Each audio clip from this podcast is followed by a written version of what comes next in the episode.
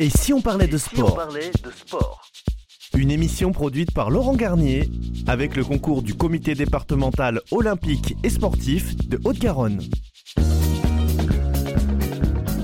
Bonjour à tous et bienvenue dans Et si on parlait de sport, l'émission exclusivement consacrée au sport que nous avons le plaisir de vous présenter avec Pauline Gaston-Conduite. Bonjour Pauline. Bonjour Laurent. Nos invités, Gilles Castillon, vice-président en charge du développement sport pour tous et vice-président de la Fédération française de badminton en charge du projet Paris 2024 et Manu Dubrul, coordonnateur collectif jeune et haut niveau. Bonjour à tous les deux. Bonjour. Au sommaire de cette émission, tous à vos volants et vos raquettes pour revenir sur la 28e édition des championnats du monde de badminton 2023 qui s'est déroulée à Copenhague au Danemark du 21 au 27 août en compagnie de Gilles Castillon et Manu Dubrul. Nous parlerons aussi de la discipline dans le département et la région. La deuxième mi-temps, Coupe du Monde de rugby oblige, nous aurons en avant-première une interview de Cédric Coll, directeur des sites de Toulouse, pour la Coupe du Monde de rugby, au micro de Pauline Gaston-Condute. Mais tout de suite, dans l'avant-match, les résultats sportifs de la semaine. Et si on parlait de sport Avant-match. Voilà avec les principaux résultats sportifs de la semaine. Mais avant toute chose, nous allons euh, parler du Women French Cup, euh, cette euh, organisation qui a été réalisée ici à Toulouse. Et nous avons à côté de nous Kathleen Deschamps qui va nous parler de l'événement. D'abord, on est dans les résultats. Donc, Kathleen, bonjour. Bonjour. Alors, les résultats, demi-finale, finale, où est-ce qu'on en est? Qu'est-ce qui s'est passé exactement pour nos auditeurs? Puisque nous, on, on est allé voir, mais euh, on a besoin de vos informations. Alors, il y a eu l'Atlético de Madrid contre euh, le Milan AC, première demi-finale. Oui, remporté par euh, le Milan AC 2-1, assez grosse surprise. L'Atlético paraissait plus solide au premier abord, mais félicitations à l'AC Milan. Alors, de l'autre côté, en Cocorico, le Paris Saint-Germain qui jouait contre Liverpool. Et oui, victoire euh, du Paris Saint-Germain euh, qui euh, rentre en finale du coup de cette Amos Women French Cup, remportée suite au penalty 2-1.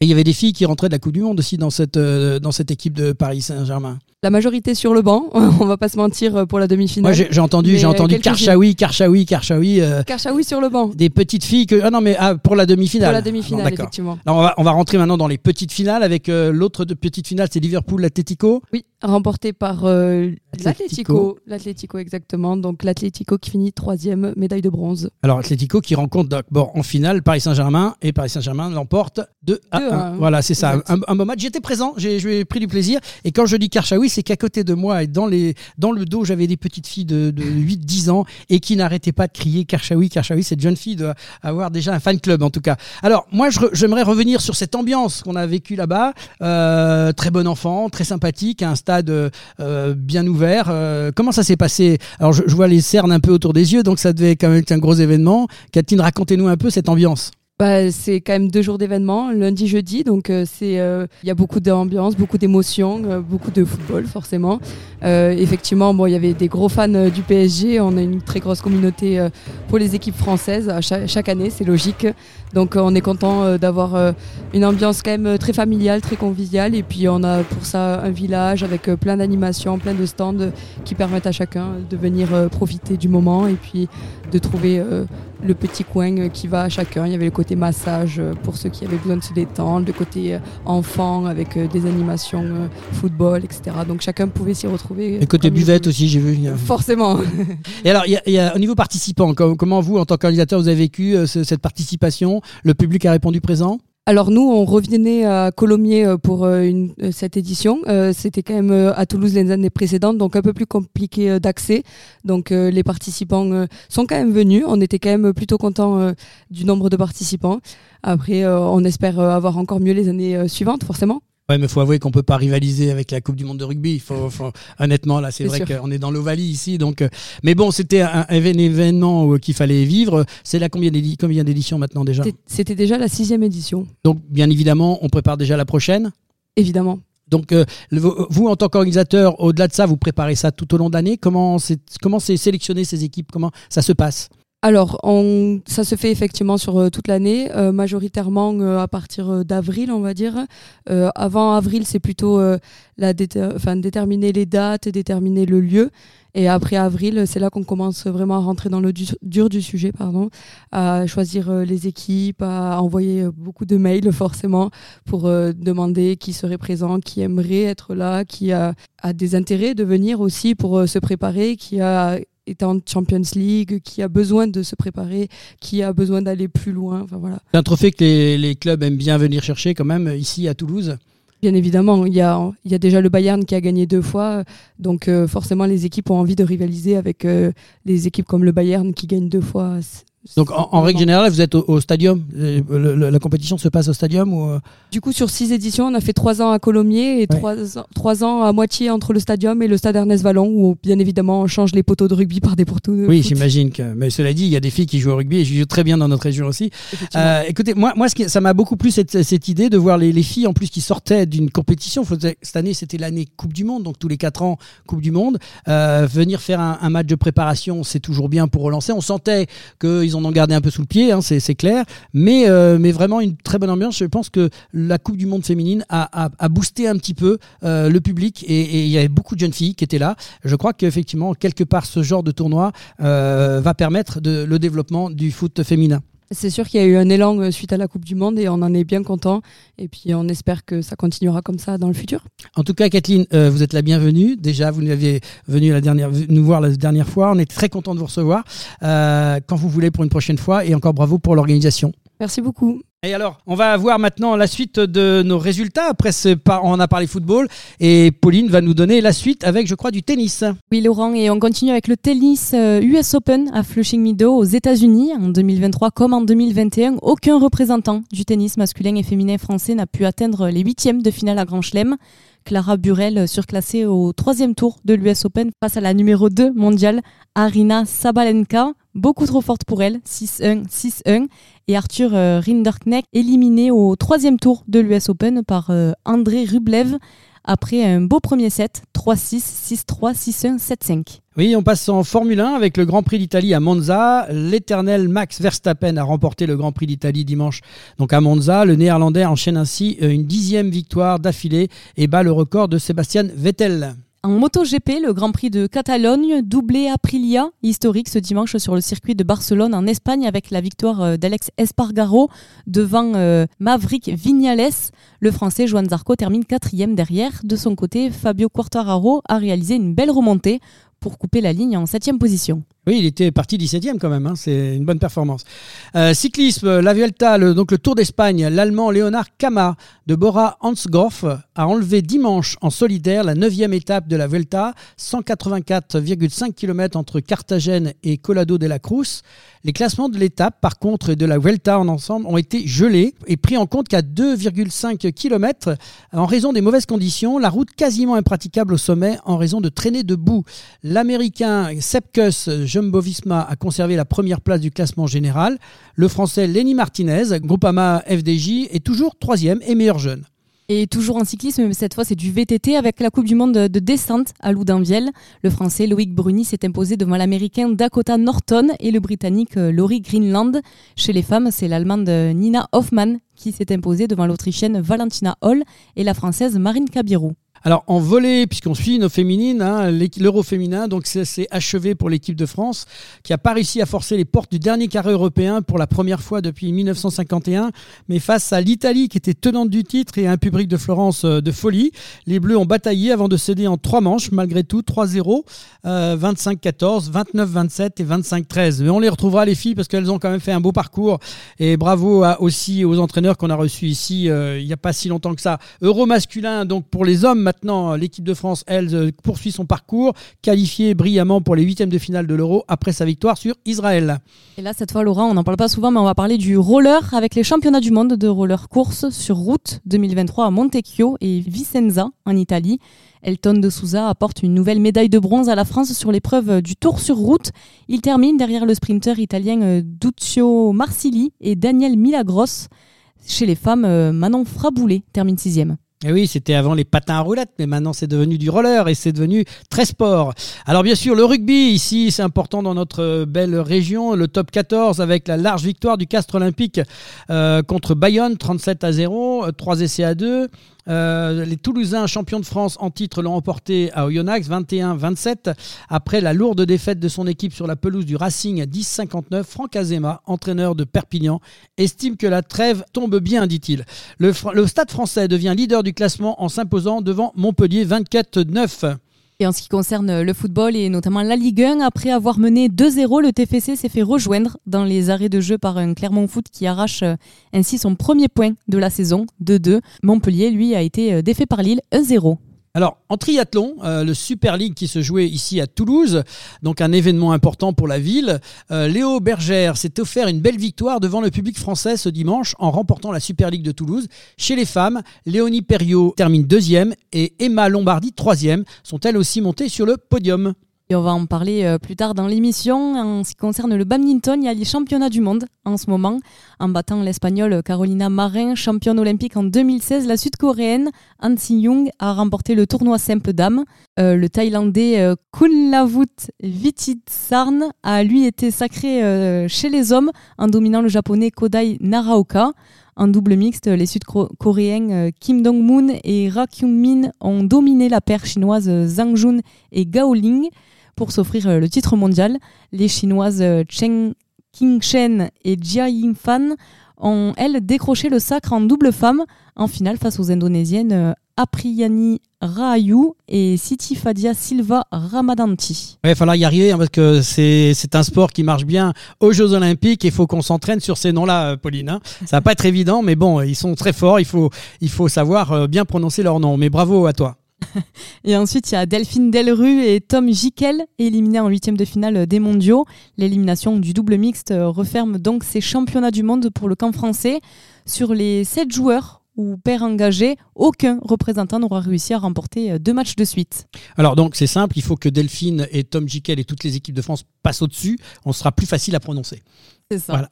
Et maintenant, place à la première mi-temps de cette émission. Et si on parlait de sport avec nos invités, Gilles Castillon, vice-président de la Ligue Occitanie de badminton, en charge du développement sport pour euh, tous, et vice-président de la Fédération française de badminton, en charge du projet Paris 2024, et Manu Dubrul, coordinateur collectif, jeune et haut niveau. Et si on parlait de sport Première mi-temps.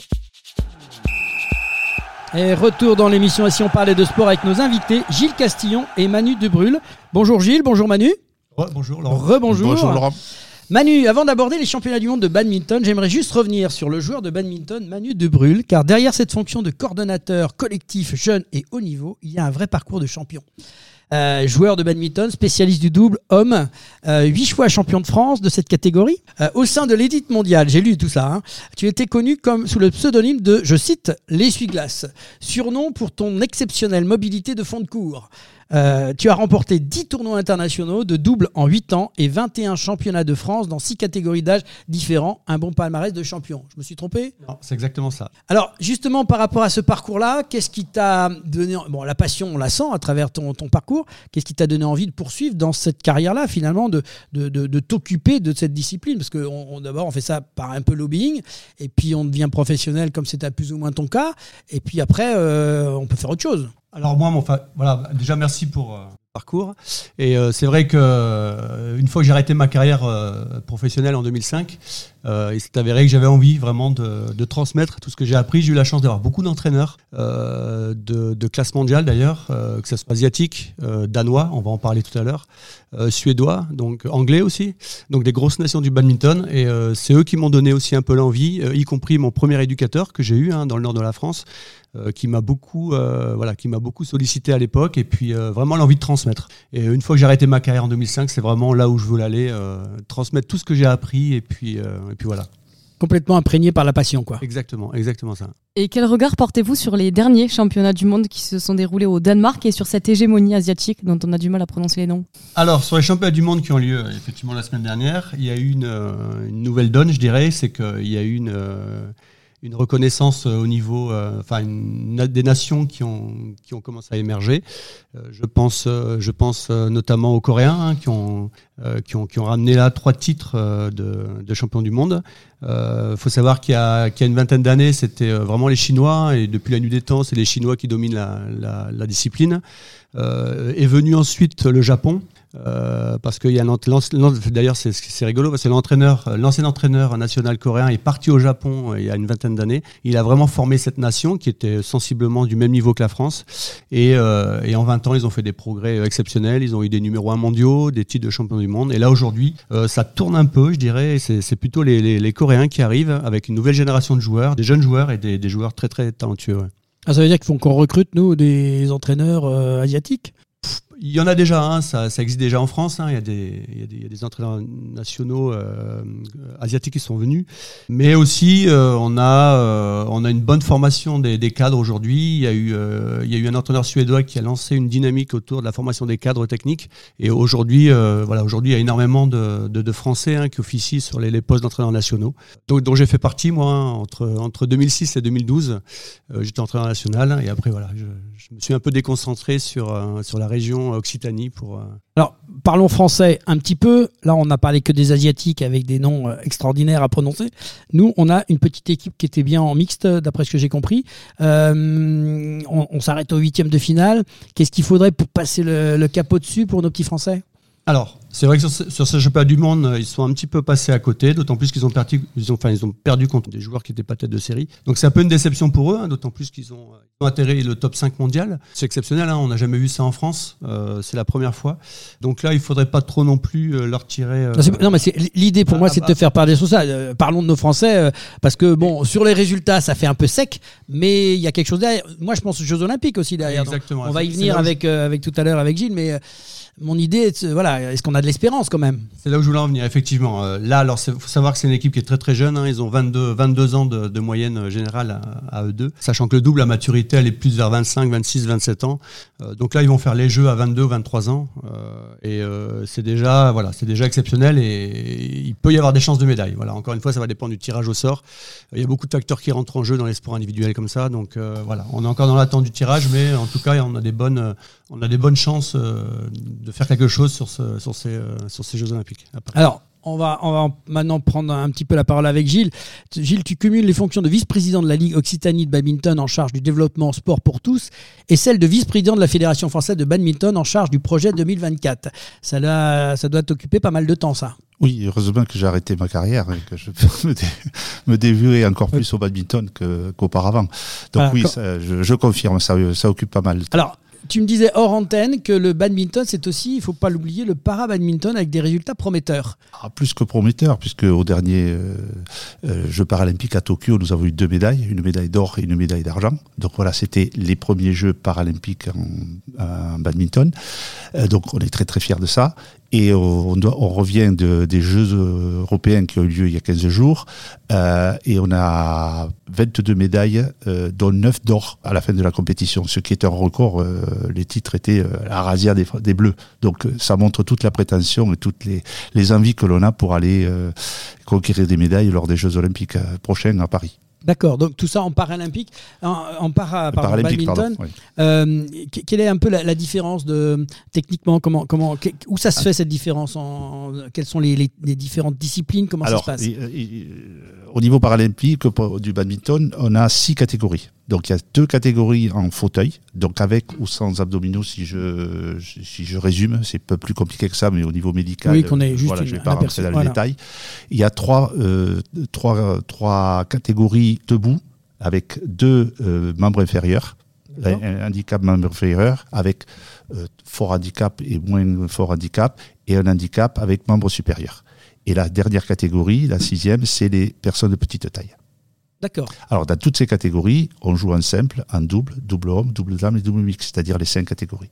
Le, terrain est adapté ou pas? Alors, euh, sur certaines catégories, les fauteuils notamment, et effectivement, on joue que sur une partie du terrain. Euh, les lignes restent euh, en place, c'est pas la, la, zone est différente, là, le filet reste aussi à la même hauteur, il n'y a pas de différence. Donc, euh, ça veut dire que là, pour euh, les Jeux Olympiques, euh, on a une équipe forte qui se prépare, là, qui va. Paralympique. paralympique, oui, pour les Jeux paralympiques. je pas de... non, il n'y a pas. On se prépare, oui. Alors, les ambitions, c'est d'avoir une, une, douzaine de qualifiés. Donc, on peut espérer avoir ça. L'objectif, c'est de doubler le nombre de médailles par rapport à Tokyo, c'est-à-dire avoir quatre médailles au lieu de deux. Et les Jeux Olympiques et Paralympiques de Paris 2024 sont dans quelques mois. Pouvez-vous nous dire en quoi consiste votre mission dans le cadre du projet Paris 2024 alors, la mission a commencé déjà il y a, plus de trois ans. C'est qu'on est en relation avec Paris 2024. Voilà, donc euh, nous sommes, je suis référent de Paris 2024 euh, pour Paris 2024. On répond à toutes leurs demandes. Donc, ça a été la recherche de bénévoles, par exemple, de volontaires pour les Jeux olympiques et paralympiques. Euh, on s'occupe actuellement de, billetterie. Je m'occupe de la flamme, parcours de la flamme. Alors, à ce sujet, il va y avoir deux relais collectifs. C'est une innovation cette année. Le relais ne sera pas d'une personne donnée à une autre personne. Il y aura des, relais au moins une fois par jour dans les différents départements où ça sera une personne qui donnera un collectif de 24 personnes voilà, de 24 personnes représentant une discipline. Donc il va y avoir pour chaque discipline deux relais, et nous, nous avons la chance d'avoir deux relais, l'un à Toulouse et l'autre au Havre. Donc on, aura l'occasion, on fera une émission spéciale sur le. on en parlera, on fera venir plusieurs personnes autour de la table et on, parlera justement de, cet événement qui est important euh, de, la flamme olympique. Euh, Donc voilà, ça m'occupe. Après, j'ai plein d'autres actions. Effectivement, euh, on va avoir à, préparer le test event qui aura lieu au mois de mars. À quel endroit? À la salle, nouvelle salle qui est en train de se finaliser, qui va être livrée en janvier, je pense. la salle Arena à Porte de la Chapelle à Paris. D'accord. Ah, il faudra nous en parler à ce moment-là. Ah, je, reviendrai avec plaisir. Euh, on vient de voir le, haut niveau du badminton pour les néophytes que nous sommes. Euh, une petite euh, explication, une petite présentation de la discipline, parce que on va dire badminton, mais je suis pas sûr que de grand public, si je fais un micro-trottoir, tout le monde sait ce que c'est. Est-ce qu'on peut rentrer un peu dans le détail technique, le terrain, les volants? On parle de volants, c'est quoi? Est-ce que c'est un truc pour conduire?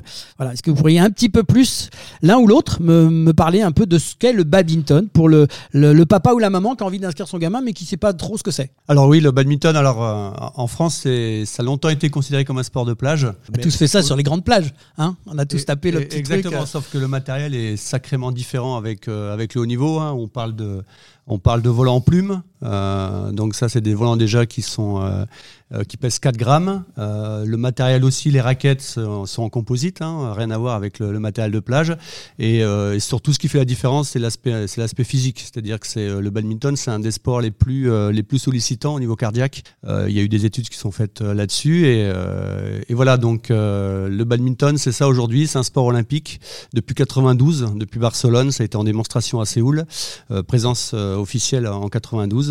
Euh, donc voilà, c'est un sport à part entière et c'est un sport qui, c'est un des sports les plus regardés hein, lors de la, diffusion des Jeux Olympiques. Le badminton, c'est un, des sports les plus les plus regardés dans le monde. Le terrain, ça fait quoi le terrain? Justement, on parle de cardiaque, mais est-ce que par rapport au tennis, par rapport à des, c'est quoi la taille du terrain le, terrain fait 14 mètres, euh, en gros, hein, quelques centimètres près, 14 mètres sur 7, euh, séparé d'un filet qui mesure 1m55. Voilà, et donc sport d'opposition.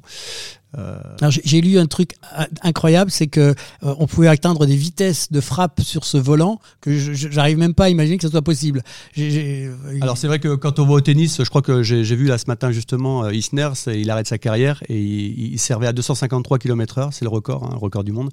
en bad, c'est le double, c'est à plus de 500 km/h. J'osais même pas donner le chiffre, je vais dire, je vais dire une bêtise, mais voilà, donc tu confirmes, c'est bien ce que j'ai lu, c'est pas une erreur de, de ah tape, de frappe. Exactement ça. Et plus les matériaux augmentent, plus, plus effectivement les vitesses euh, à la sortie de raquettes sont, sont, de plus en plus impressionnantes. Si on prend ça dans l'œil, ça fait mal quand même. Ah oui, il y, a des accidents d'ailleurs. Il faut, voir des, biceps, comment ça se fait que ça soit aussi. Pourquoi c'est la matière, c'est le, geste, qu'est-ce qui explique cette force?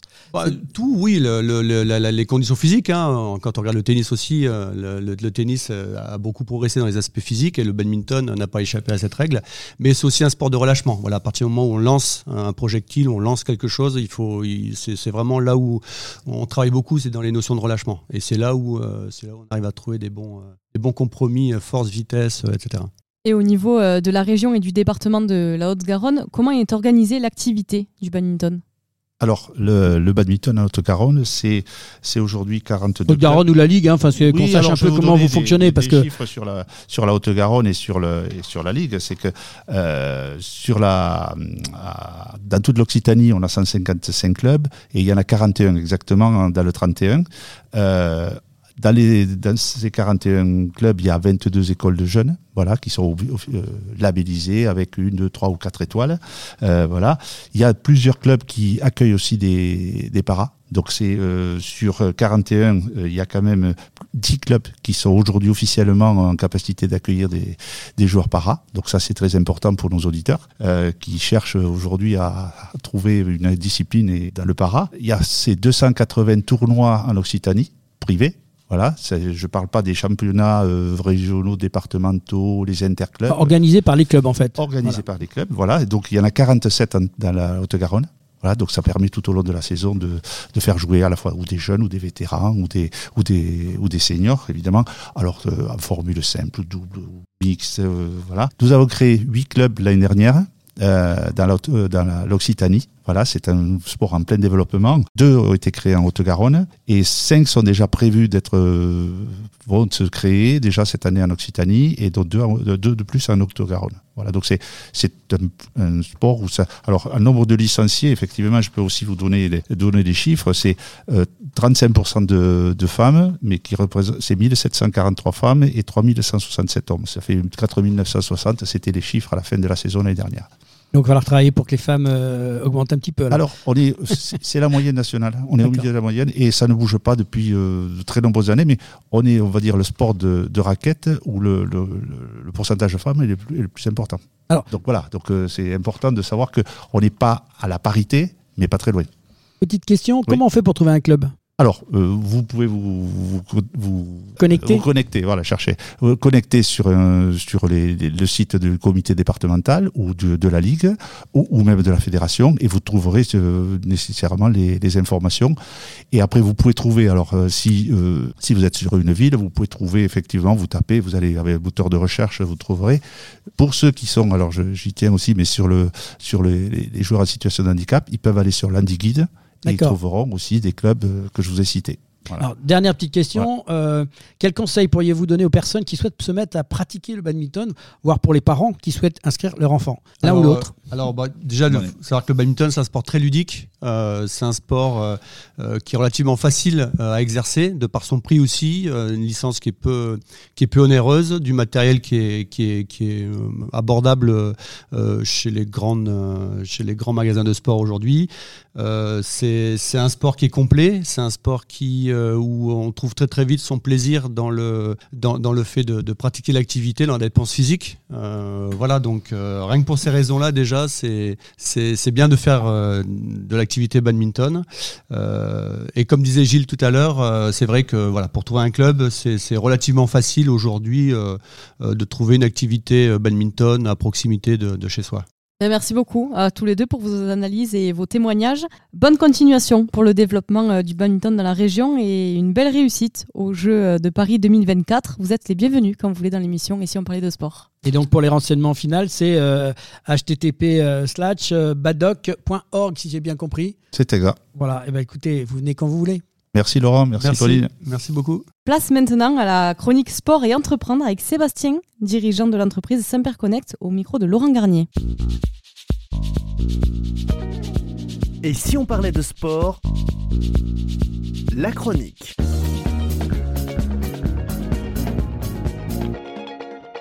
Et voilà, nous retrouvons euh, pour cette chronique euh, sport et entreprendre Sébastien euh, Couratin, dirigeant de l'entreprise Simper Connect. Et nous allons euh, attaquer cette deuxième partie pour euh, essayer d'expliquer un peu plus quel est le, le travail que fait euh, Connect auprès de l'émission.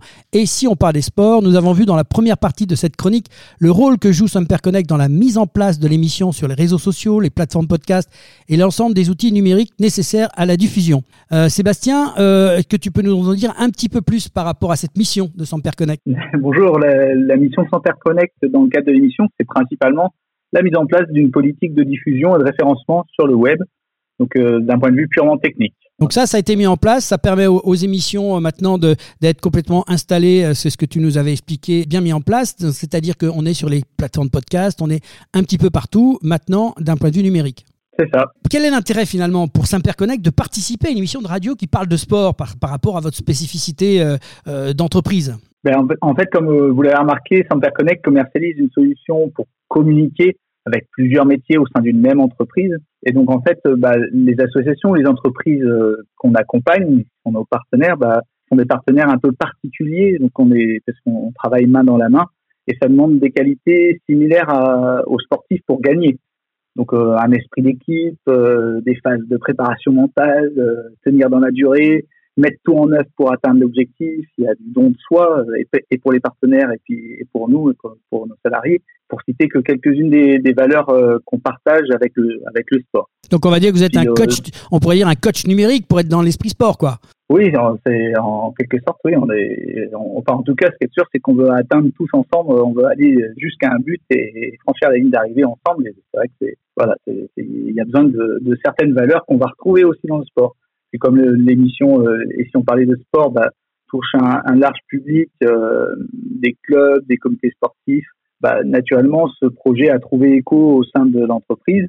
Et euh, voilà, à travers notre travail, on, on peut faire la démonstration bah, de notre savoir-faire et participer à une belle aventure euh, radio et sport. Alors concrètement, euh, qu'est-ce que vous pouvez proposer à des clubs ou à des comités sportifs?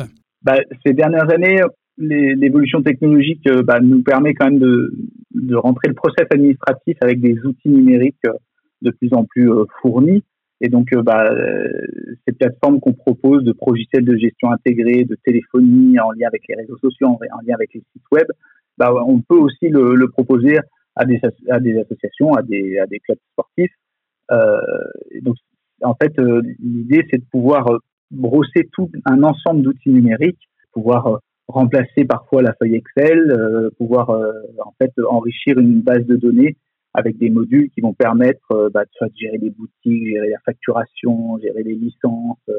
voilà, donc ça permet de d'accompagner euh, des associations ou, ou des clubs euh, en leur proposant un ensemble d'outils numériques euh, bah, pour qu'ils puissent avancer dans le process administratif de, de, leur association. Alors justement, comment convaincre des clubs ou des comités de faire le saut pour adopter ce qu'on appelle un ERP ou plutôt une de vos solutions tout en un? Ben, En fait, voyons, la solution tout en un, c'est le système d'information, c'est une sorte de balise, de, de chemin tracé. Donc, c'est intéressant notamment pour du travail bénévole ou du travail euh, salarié ou un mélange des deux.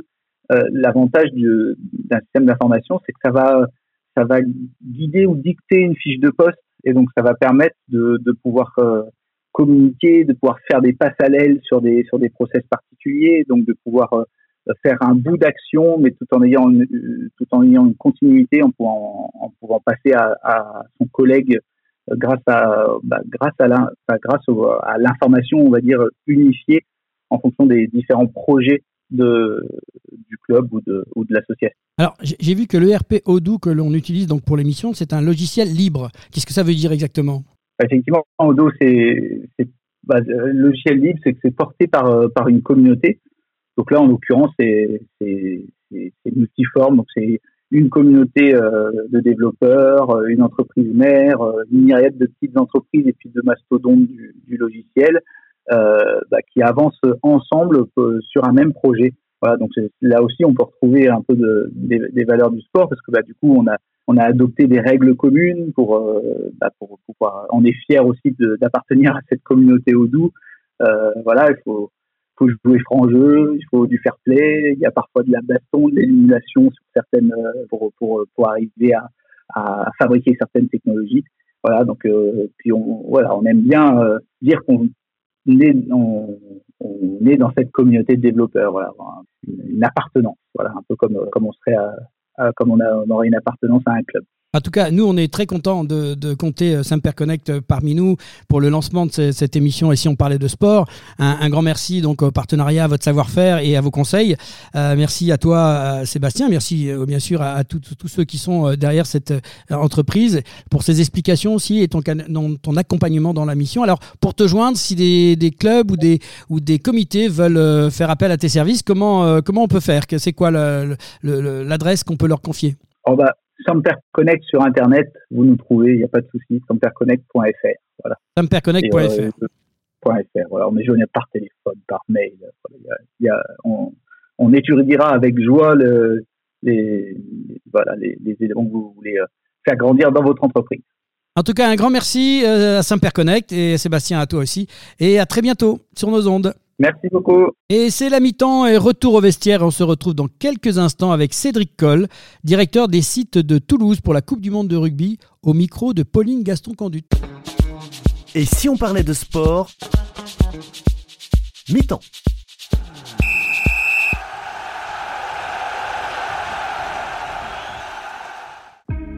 Passionné de sport, vous souhaitez participer à son développement sur le territoire de la Haute-Garonne? Alors ne cherchez plus le comité départemental olympique et sportif de la Haute-Garonne est là pour vous.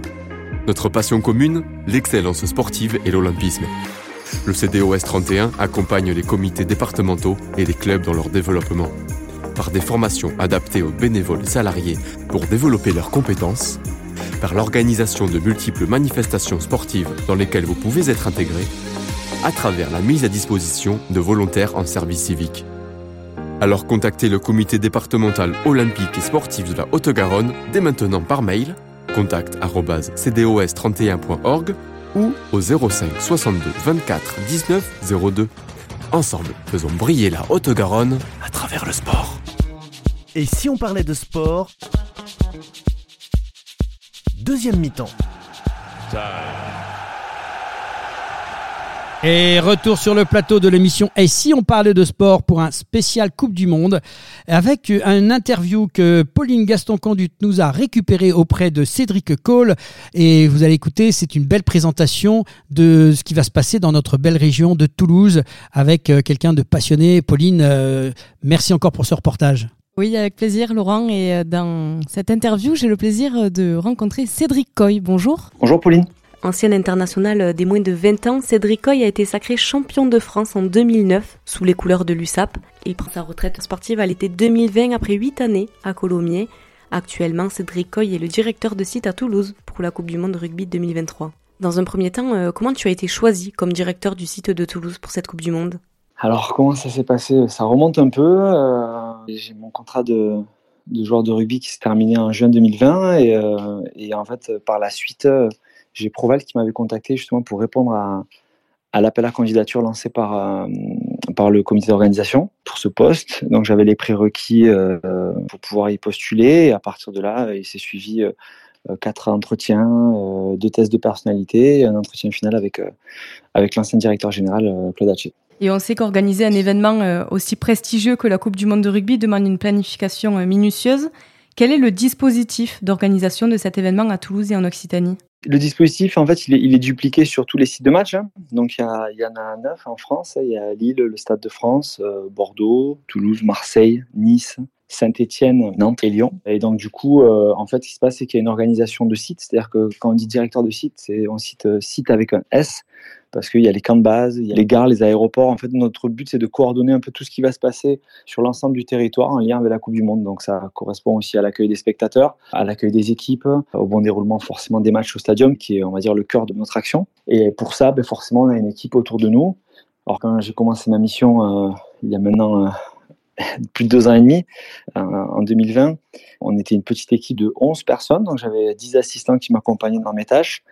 Euh, ça allait euh, de la communication, de la promotion, à aussi à faire un travail de fond. On avait des missions qui nous descendaient du central. On a une organisation centrale qui est basée à Paris et qui coordonne aussi, on va dire, le, le scope sur l'ensemble des sites pour avoir une action et une coordination qui soit homogène. Et puis maintenant, on monte un peu en puissance. J'ai une petite quarantaine sur site.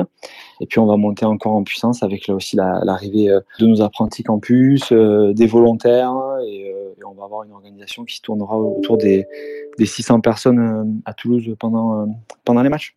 Et les infrastructures sportives et les installations d'accueil jouent un rôle crucial dans la réussite d'un événement comme une Coupe du Monde.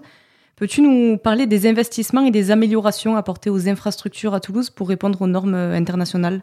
Alors il y a plusieurs choses là-dedans et c'est vrai qu'il faut être très vigilant là-dessus parce que parfois il y a des, euh, on mélange les choses. Donc il faut savoir que voilà le, stadium de Toulouse appartient à la métropole de Toulouse. Il y a, il y a des choses qui sont en lien avec euh, des normes de sécurité qui sont demandées par la préfecture qui ne nous concernent pas vraiment. Et puis après il y a un cahier des charges de World Rugby où là euh, il y, a des, il y a des enjeux de sécurité aussi autour de, autour de la pelouse. Mais c'est deux choses qui sont distinctes et différentes. Voilà, déjà ça c'est assez important de, l'expliquer. Donc la, métropole a engagé des travaux parce qu'il y a eu des demandes qui ont été faites euh, pour des questions de sécurité, mais au-delà de, de, notre responsabilité. Et puis après, nous, nous avons fait euh, une mise, une mise en configuration du stade. Typiquement, euh, euh, comme c'est un stade de foot, il n'y avait pas de salle pour faire des protocoles commotion. Ou l'espace aujourd'hui pour faire les conférences de presse au stadium, elle n'est pas suffisamment grande. Voilà, il y avait plusieurs, plusieurs espaces comme ça qui ont dû être réaménagés. Parfois, c'est des aménagements temporaires, c'est-à-dire que on va faire des zones qui sont extérieures au stade pour répondre aux besoins. Et puis voilà, donc il y aura forcément une configuration très différente pendant la Coupe du Monde que celle qu'on connaît habituellement pour les matchs du TFC ou du Stade Toulousain. Et en plus euh, de tout ça, l'impact environnemental est une des préoccupations les plus importantes lors euh, de l'organisation d'événements internationaux. Comment Toulouse aborde-t-elle cette question? Alors, je ne peux, pas, je peux pas parler pour, euh, pour Toulouse Métropole, hein, mais en tout cas, par exemple, on va mettre en place un système de tri des déchets sur place qui, aujourd'hui n'existe pas vraiment. En tout cas, il n'y a pas de système biflux. Là, on va mettre un système biflux pour qu'il y ait des déchets qu'on peut recycler. Et euh, donc ça, c'est un sujet aussi, c'est forcément, c'est important pour nous que ces grands événements sportifs qui ont forcément un impact sur l'environnement, parce que on a des spectateurs qui vont venir du monde entier, puissent être, on va dire, le, le, moins impactant possible sur place, ou en tout cas qu'on fasse les choses les plus cohérentes avec, euh, on va travailler qu'avec des, euh, des, prestataires locaux, on va travailler avec des produits locaux, on va faire du circuit court au maximum, et, et ça c'est quelque chose qui est essentiel et qui est, qui est très important pour nous, et, et, également pour, pour la ville de Toulouse, mais encore une fois, je ne peux pas je peux pas parler pour eux, mais j'en doute pas. Et euh, qu'est-ce qui rend Toulouse unique en tant que ville haute pour la Coupe du Monde? Moi, je dirais que toutes les autres villes doivent dire la même chose. Moi, je vais parler que de Toulouse, mais parce que Toulouse reste Toulouse. Et euh, voilà, c'est quand même une ville, euh, une ville magnifique. J'ai la chance d'y vivre maintenant depuis, depuis plus de dix ans. Et c'est une ville belle, c'est une ville festive, c'est une ville chaleureuse, et c'est une ville qui marque, et c'est une ville sportive également. Et c'est vrai que Laurence Saribagé et ses équipes font, un gros travail euh, autour de la ville de Toulouse. On a encore vu là un, nageur toulousain qui vient de gagner trois médailles d'or au championnat du monde. Le stade toulousain vient d'être euh, titré encore une fois cette année. À la Coupe de France, on a eu la chance euh, d'avoir un club de foot aujourd'hui qui, est compétitif avec le, super travail qui est fait par Damien Comoli et, le club. Franchement, voilà, Toulouse, on peut pas dire, on peut pas passer à côté. Euh, d'une ville de sport. Et c'est quand même une, une, grande ville aussi avec Airbus qui rayonne à l'international. Et à côté de ça, il y a un côté romantique, je trouve, à Toulouse. Mais ça, c'est peut-être très personnel ce que je dis. Je trouve qu'il y a un côté un peu romantique avec ses briques, avec ses, infrastructures, avec euh, son histoire. Voilà. Qu'on aille à Saint-Cernin ou à Saint-Étienne ou, euh, ou, au Carme, il y, a, il y, a, quelque chose d'un peu romantique, je trouve, à Toulouse. Et je suis certain que les spectateurs du, du monde entier auront mis une croix sur, sur Toulouse dans, dans leur itinéraire. Et quelles sont les animations et les activités prévues pour permettre aux supporters internationaux de découvrir la richesse culturelle de Toulouse et de ses environs? Alors il y a plusieurs choses. Voilà, c'est vrai que là la ville a mis en place euh, tout un tout un projet d'animation hein, autour autour du rugby. Euh, il y aura une fan walk qui partira de la gare pour aller jusqu'au stade, hein, en passant par, le village euh, le village rugby. Donc il y a un super village rugby qui va être fait le long de la prairie des filtres, qui sera le plus grand village rugby de France. Donc ça prouve encore une fois voilà l'attachement de Toulouse au rugby. Et à côté de ça, euh, ben, forcément cet itinéraire passera par des monuments historiques, par des lieux historiques. Il y aura une fan également, pas très loin de la place du Capitole, hein, sur l'allée Alsace-Lorraine, sur l'esplanade qu'il a derrière le Capitole en fait, voilà, aujourd'hui, tout est mis en place euh, pour vraiment euh, accueillir les spectateurs du monde entier dans les meilleures conditions. Il y aura des kits commerçants également pour permettre au commerce du centre-ville d'être habillé aux couleurs de la Coupe du Monde. Ça fait deux ans et demi, hein, comme je dis, qu'on travaille sur place avec, euh, avec les équipes de la ville, avec aussi la région, avec le département. Le département a mis ont développé aussi un, guide du supporter pour montrer, euh, ils ont, ils ont fait un super projet où ils travaillent avec euh, les clubs de rugby locaux qui vont servir, on va dire, de, de guide touristique pour les spectateurs du monde entier. Donc en fait, ils ont associé euh, à un site touristique un club de rugby et en, présentant dans ce guide l'histoire du club, un joueur emblématique du club, etc. Et, et en Haute-Garonne, on a la chance d'avoir de très grands joueurs qui sont issus des clubs, des clubs environnants. Et donc voilà, je pense qu'il y a quand même beaucoup de choses à voir à Toulouse, dans le département et dans la région Occitanie avec deux autres camps de base le camp de base des Samoa à Montpellier et, des Portugais à Perpignan. Et justement, en parlant de camp de base, on sait que le Japon établira son camp de base à Toulouse. Ont-ils des demandes particulières par rapport à leur mode de vie ou leur culture, ou toutes les équipes ont une approche homogène de la compétition? Euh, nous, en tout cas, on fait tout pour que, pour que les Samoa soient accueillis de la meilleure façon que, celle des Japonais. Donc, c'est ça, c'est quand même quelque chose qui est essentiel pour nous, que l'accueil soit de très grande qualité et soit le même pour toutes les équipes, que ce soit une petite nation, une grande nation.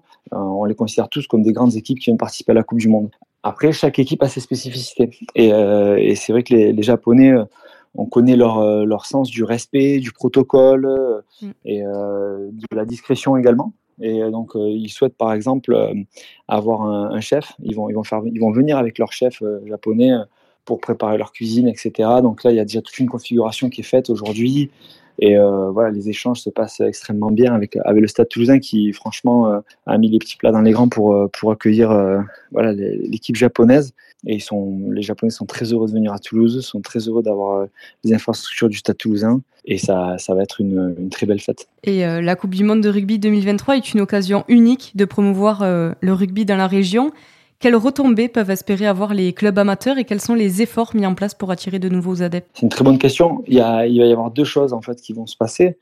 On est tous amateurs de rugby et comme je le dis souvent, on vient tous du rugby amateur. Moi, le premier, j'ai un petit village à côté, à côté de Perpignan qui s'appelle Arles-sur-Tech, dans les Pyrénées-Orientales. Et je sais que le rugby amateur va forcément vibrer euh, au son de la Coupe du Monde. C'est un événement qui dure deux mois, c'est un événement qui est quand même assez long en France. Euh, on a eu la chance de l'avoir en 2007, on l'a nouveau en 2023. Je pense qu'on va devoir passer pas mal de tours avant de la revoir en France. Et forcément, le rugby amateur, ça va vibrer parce que les clubs vont vouloir les vivre, vont vouloir les animer, vont vouloir faire des animations autour de ça. Donc ça, forcément, ça entraîne également ben, des retombées économiques, forcément. Et au-delà de ça, de nouveaux licenciés on le sait toujours, après un grand événement, euh, quand le foot gagne la Coupe du Monde de foot, ben forcément, ça, a un impact sur les licenciés à la rentrée. Donc, euh, on s'est servi aussi de, l'expérience de 2007. En 2007, on avait eu beaucoup de nouveaux licenciés dans les clubs, mais un manque, on va dire, de, moyens humains et ou financiers pour, euh, pour on va dire, structurer cet accueil ou en tout cas le pérenniser. Donc, on avait, il y avait eu un problème de, rétention de licenciés suite à la Coupe du Monde de 2007. Là, aujourd'hui, on a, on a mis en place un programme campus. Donc, c'est-à-dire qu'aujourd'hui, il y a il y a plus de 1000 apprentis qui sont payés par le comité d'organisation, mis à disposition d'infrastructures sportives qui sont essentiellement des clubs de rugby et euh, payés par le comité d'organisation. Et en fait, euh, ben, ces jeunes euh, qui sont dans, tous les clubs de France, leur rôle, c'était d'aider les clubs à se structurer en essayant de développer le, côté voilà, partenariat, en faisant des animations, en tout cas en préparant le club au maximum à l'accueil de nouveaux licenciés. Et, euh, et, on sait qu'il y aura aussi également, via le programme héritage, c'est-à-dire que la Coupe du Monde, quand elle est terminée, le comité d'organisation va disparaître et les bénéfices qui, qui, en, resteront seront euh, reversés au développement du rugby en France et il y aura une partie de ces bénéfices qui servira à la pérennisation de, certains postes de, de, ces apprentis campus euh, en France. Et enfin, en tant qu'organisateur, quelle est ta plus grande ambition personnelle pour cet événement à Toulouse? Alors, ma grande ambition personnelle, c'est d'être surprenant. En fait, euh, on est le plus petit stade de la compétition. On fait partie des rares stades de France euh, à, ne pas avoir pris euh, le virage de l'euro. C'est-à-dire qu'il y a un nouveau stade à Nice, il y a un nouveau stade à Lille, il y a un nouveau stade à Lyon, à Marseille, à Bordeaux. Et Toulouse fait partie des rares exceptions avec Nantes et Saint-Étienne à ne pas avoir connu un grand virage avec une grosse rénovation d'une nouvelle enceinte. Et on fait partie des plus petits stades de la compétition, si ce n'est le plus petit. Et, euh, et moi, mon, ambition, c'est de dire bon ben, ok, on a un stade euh, qui sera plus petit que les autres, qui sera peut-être pas, on va dire, euh, dans une ultra modernité comme on peut le connaître ailleurs. Par contre, on aura autre chose. On aura quelque chose d'autre qui va faire que les gens se souviendront de ce stade-là et qui vont garder un souvenir impérissable. Et ça, pour ça, je mise sur la, chaleur toulousaine et sur les animations qu'on peut faire autour de ça. Et je crois sincèrement qu'on a les atouts et les armes pour faire de Toulouse la ville la plus festive de la compétition et que les supporters en gardent un souvenir impérissable. Faire de Toulouse euh, la ville unique, comme on disait tout à l'heure. Exactement, mais c'est une ville unique. C'est une ville unique et c'est une terre d'envol. Maintenant, euh, maintenant, voilà, je pense que, comme je dis, moi, j'essaie de me mettre à la place des spectateurs. Et si j'allais en Nouvelle-Zélande voir un match, ben, je sais qu'il y a des lieux que j'aurais cochés parce que j'essaierai de me renseigner, etc.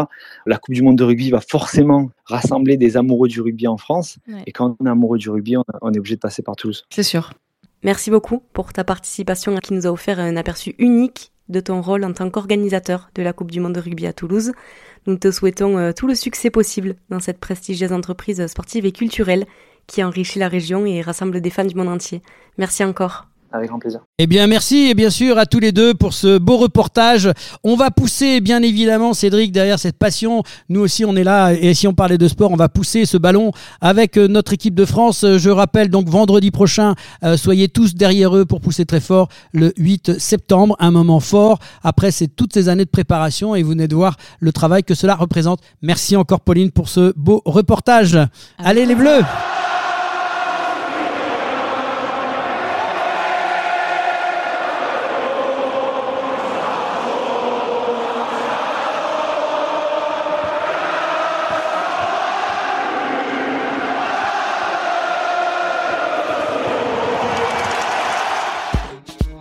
Et si on parlait de sport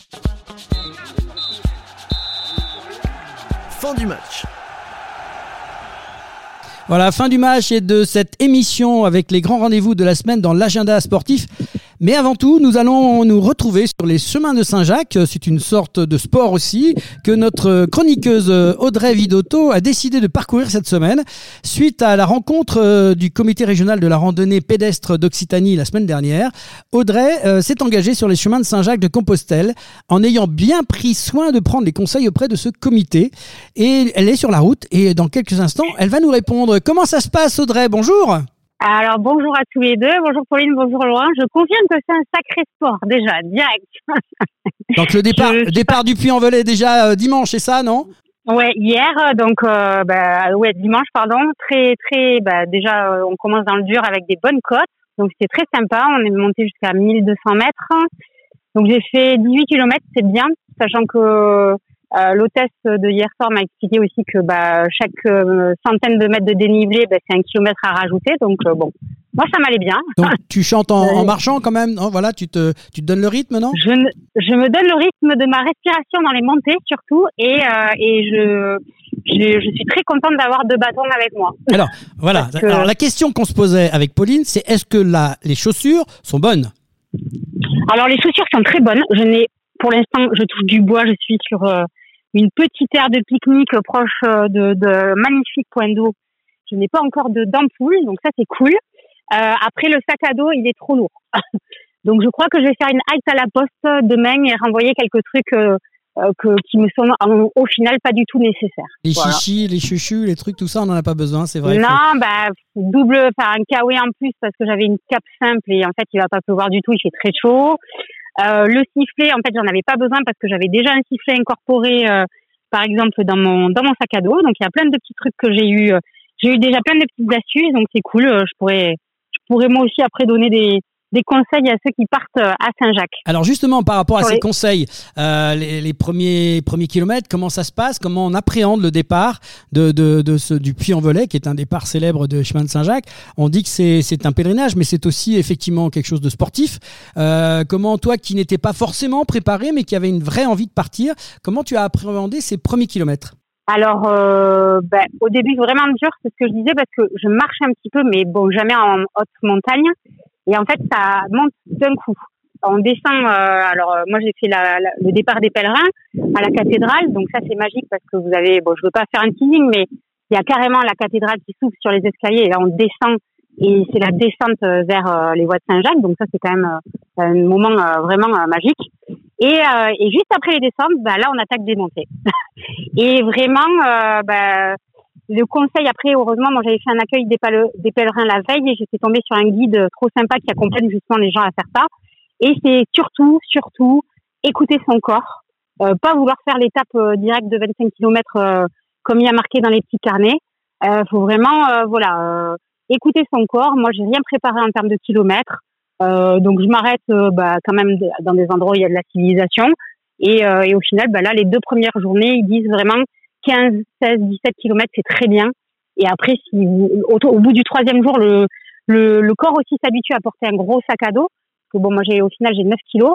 Euh, et donc, du coup, il faut laisser 2-3 jours au corps de s'habituer avant de d'attaquer sur des 20, des étapes un peu plus longues. Quoi. Donc, tu es en train de nous dire que tu as été comme une sportive coachée dès le départ. On t'a donné les indications et, et, donc tu as pu prendre la route avec euh, voilà, une, une, marche, en fait. Euh, on s'aperçoit qu'effectivement, c'est du sport ben, entre les conseils déjà de la Fédération euh, française de, de, la rando et les gens que j'ai croisés sur place la veille, franchement, oui, c'est du sport. Et oui, on part pas à Saint-Jacques comme ça sans préparation. Après, bon, moi j'avais aussi une amie qui m'avait déjà conseillé sur le sac, mais tout a son importance, et même le port du sac. Moi, la première journée, euh, avant d'arriver au Puy-en-Velay, j'ai, quand même marché à, pour rejoindre le, bah, on va dire là où je dormais, et, euh, et mon sac n'était pas du tout bien réglé, et j'ai déjà souffert euh, quatre premiers kilomètres, donc j'avais une appréhension la veille du départ, et au final, ben voilà, avec les conseils aguerris, bon, et puis on trouve tout le temps tout le monde, du monde sur la route qui vous ben voilà, qui vous conseille même pour les bâtons, parce que ça, j'avais jamais non plus marché avec des bâtons, avec le sac à dos. Donc euh, vraiment, euh, c'est une expérience euh, déjà extraordinaire. Bon, on, sent, on, sent, l'enthousiasme, Audrey. donc, en fait, rassure-nous quand même, avec Pauline, tout nous revient quand même. Tu vas pas directement à Saint-Jacques, tu t'arrêtes avant et tu nous retrouves au studio la semaine prochaine je vous retrouve la semaine prochaine et je vous rassure aussi, je suis pas encore mangé par les loups, hein, Laurent. Ah, d'accord. Tout ah va bien et j'en ai pas encore croisé un seul. D'accord, bah ça c'est super. Écoute, en tout cas, merci de, de, nous avoir témoigné ces impressions. C'est toujours intéressant de, de montrer ça et, et, nos amis de la randonnée pédestre seront contents de voir que tu as suivi quand même leurs conseils. On te souhaite Ouais. bonne continuation. On se retrouve euh, bien évidemment la semaine prochaine. Tu nous raconteras tout ça même en direct à l'antenne pour euh, la, la finition. Donc euh, là, tu estimes tu vas faire euh, une petite centaine de kilomètres, quoi. Ouais, je pense, ouais. Bon. Ouais, ouais, carrément. Je, je te dirai ça la semaine prochaine. D'accord. Eh ben, Je te écoute, dirai ça. bon courage. Bonjour aux loups et aux ours de notre part. Et puis on se retrouve la semaine prochaine au, au plaisir en studio. Bon courage à toi. Régalez-vous et Merci. merci beaucoup. À bientôt. Voilà, donc après ce beau témoignage de Audrey sur nos routes Saint-Jacques, on passe à l'agenda de la semaine avec Pauline. Oui, en ce qui concerne l'agenda sportif de la semaine, commençons avec euh, du rugby. Et on en a parlé tout à l'heure, euh, ben, ce vendredi 8 septembre débute la Coupe du Monde qui se joue en France avec une rencontre au sommet que tout le monde attend entre la France et la Nouvelle-Zélande. Ensuite, euh, jusqu'au 10 septembre, vous pouvez suivre euh, de nombreuses compétitions, dont les championnats du monde d'aviron à Belgrade, ainsi que la Coupe du monde masculine de basket qui se joue en Indonésie, au Japon et aux Philippines. Toujours jusqu'au 10 septembre a lieu l'US Open de tennis à Flushing Meadows. Vous pouvez euh, suivre également jusqu'au 10 septembre de l'équitation avec les championnats d'Europe euh, de dressage. Le dimanche 10 septembre a lieu euh, le Grand Prix de San Marin à Misano en Italie en MotoGP.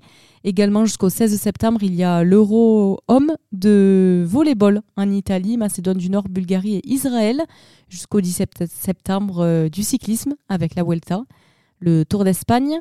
Un sport qui change un peu, vous pouvez retrouver les championnats du monde de pétanque individuel, le doublette féminin et masculin, la doublette mixte, la triplette euh, masculin et le tir de précision jusqu'au 17 septembre euh, à Cotonou, au Bénin. Et enfin, euh, depuis ce week-end et jusqu'au 17 septembre a lieu les championnats du monde d'haltérophilie en Arabie Saoudite, dont nous parlerons la semaine prochaine. Et oui, donc euh, la semaine prochaine, on recevra effectivement euh, ici sur le plateau euh, des responsables de l'haltérophilie. Les, les meilleurs haltérophiles de la planète vont décharger leurs valises à Riyad, capitale de l'Arabie Saoudite, à l'occasion des championnats du monde d'haltérophilie 2023 du 4 au 17 septembre. Il s'agit de l'une des deux épreuves de qualification obligatoires pour les Jeux Olympiques de Paris 2024, avant la deuxième et dernière étape prévue en avril prochain en Thaïlande pour la Coupe du Monde 2024 avec David Bossian, président de la Ligue d'Occitanie au micro, présent sur place à Riyad, et Clément Adam, conseiller technique national haltérophilie musculation, avec nous sur le plateau pour nous présenter la discipline. En deuxième mi-temps, nous retrouvons l'Europe avec les championnats d'Europe par équipe de tennis de table à Malmö, du 10 au 17 septembre, donc Malmö en Suède bien sûr, que nous présentera Jean-François Chapignol, qui est président du comité départemental de tennis de table de Haute-Garonne. Merci à Gilles Castillon, Manu Dubrul, Kathleen Deschamps, Cédric Coy et à notre chroniqueur du jour, euh, Sébastien Couratin, pour votre participation. Merci à tous les internautes de nous suivre et nous espérons que cette nouvelle émission de sport vous aura plu. Merci à l'équipe euh, du comité départemental olympique et sportif de Haute-Garonne pour son aide précieuse pour la réalisation de cette émission. Merci à l'équipe technique qui nous a permis de réaliser cette 13e édition, Pauline, Marin et Sébastien, notre partenaire informatique Samperconnect, pour ses conseils avisés. Merci Laurent. Et merci Pauline. On se retrouve la semaine prochaine pour une nouvelle aventure de Et, si on parlait de sport, la, semaine, prochaine.